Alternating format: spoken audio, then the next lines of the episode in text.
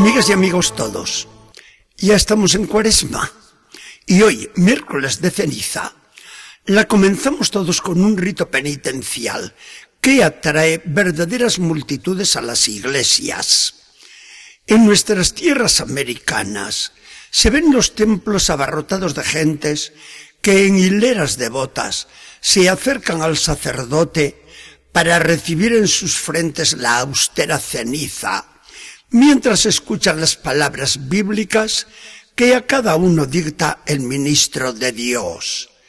Conviértete y cree en el Evangelio y no olvides de que eres polvo y en polvo te has de convertir. La verdad es que un rito tan grave como la imposición de la ceniza tiene un poder fascinante. No recuerda de un modo muy vivo la sentencia que Dios pronunció sobre nosotros al encararse con Adán el pecador. Morirás y volverás al polvo del que fuiste formado. Sin embargo, al enfrentarnos así con la muerte, no sentimos miedo, sino una dócil resignación ante la voluntad divina.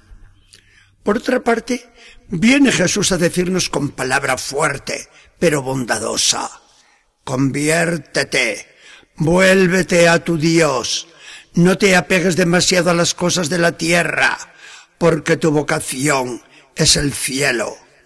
Yo te traigo la buena noticia, el Evangelio, la salvación. Cree en mí, que no te vas a equivocar. El enemigo te quiere seducir. No le hagas caso. Solamente yo te digo la verdad.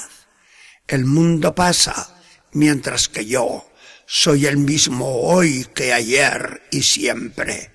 Mi evangelio es eterno. ¿Por qué no me haces caso de una vez? Así nos habla hoy Jesús. Cuando meditamos en nuestros templos estas expresiones del Señor en un día como hoy, no solamente no nos causan miedo, sino que sentimos el alma inundada de paz.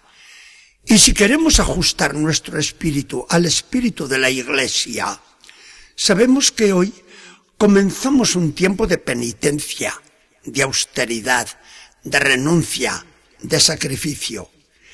Queremos imitar a Jesús, que se retira al monte para ayunar durante cuarenta días largos y duros. De esta manera, aprendemos a valorar nuestra vida a la luz de Dios. Nos damos cuenta de que no estamos hechos para este mundo, sino para otro más feliz y duradero. Y al ver cómo hemos sido tantas veces infieles a Dios y cómo tantas veces nos hemos desviado del recto camino de nuestra vocación cristiana.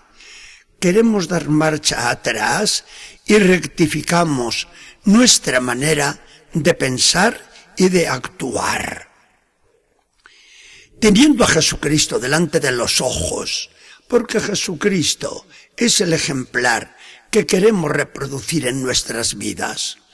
Notamos la diferencia enorme que existe entre el modelo y las copias. A lo largo del año hemos vivido tal vez muy alegremente y ahora nos llega el momento de la reflexión. Durante cuarenta días nos vamos a familiarizar más con Jesucristo en el misterio de su pasión y de su cruz, conformando con él nuestra condición de peregrinos para disfrutar mejor después la dicha de la resurrección.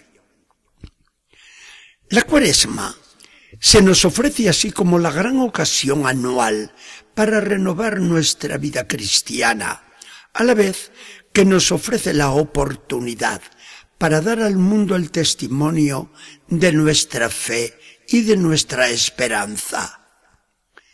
Si tomamos con seriedad la cuaresma, nuestra vida cambiará en estos días. Nos daremos con asiduidad durante ella a la oración, aunque a veces nos aburra un poquito. Practicaremos la penitencia, aunque no nos guste. Nos entregaremos al amor fraterno, aunque nos exija salir de nuestro egoísmo para darnos a los demás. Nos privaremos de diversiones que ni van ni vienen y nos hacen mucho más mal que bien. Restauraremos con los sacramentos la vida de Dios, amortiguada tal vez en nuestras almas. Participaremos en las celebraciones del culto, colaborando al mantenimiento de la fe en el pueblo. Haremos todas estas cosas y otras muchas más para manifestar nuestro amor a Jesucristo, que muere por nosotros, y para renovarnos en la vida bautismal que nos compromete tan seriamente. Todo esto lo notó el mundo cuando nos ve actuar así en la cuaresma y se pregunta inquieto, ¿quiénes están acertados? ¿Ellos o nosotros? Si ellos hacen lo que hizo Jesucristo durante aquellos días austeros del monte y nosotros lo que nos divierte y aleja de Dios, ¿quiénes tienen la razón y quiénes son los que se equivocan? El mundo que se aleja de Dios no volverá a Dios por discursos elocuentes de los predicadores. Volverá solo por el testimonio de los creyentes, por el testimonio nuestro, si se lo sabemos dar vigoroso, en estos días cuaresmales sobre todo. La ceniza que hoy tomamos sobre nuestras frentes nos recuerda la fugacidad de la vida. Esto es cierto. Si la vida pasa tan pronto, ¿para qué apegarnos a lo que tenemos que dejar forzosamente un día? Pero esta visión de la vida, por muy real que sea, no nos satisface, porque no somos ni masoquistas que nos complacemos en el dolor, ni somos sembradores de pesimismo. Miramos las cosas desde un punto de vista muy diferente y lo que nos importa es conformar nuestra vida con la del Señor Jesucristo. Un día lo contemplamos chiquito en Belén y estallamos en alegría incontenible. Otro día estamos con él en una boda de Caná y disfrutamos la felicidad de la vida. Otro día lo seguimos por los caminos de Galilea y nos encantamos con sus enseñanzas. Hoy nos toca seguirlo en su penitencia durante cuarenta días y no lo queremos dejar solo. Nos tiene a su lado, sumidos como él en la oración y castigando voluntariamente nuestro cuerpo para colaborar con Jesús en la salvación del mundo. La penitencia cristiana tiene entonces un sentido muy positivo, como nos gusta decir hoy. Es nada menos que instrumento de la salvación. Que el Señor nos bendiga y acompañe.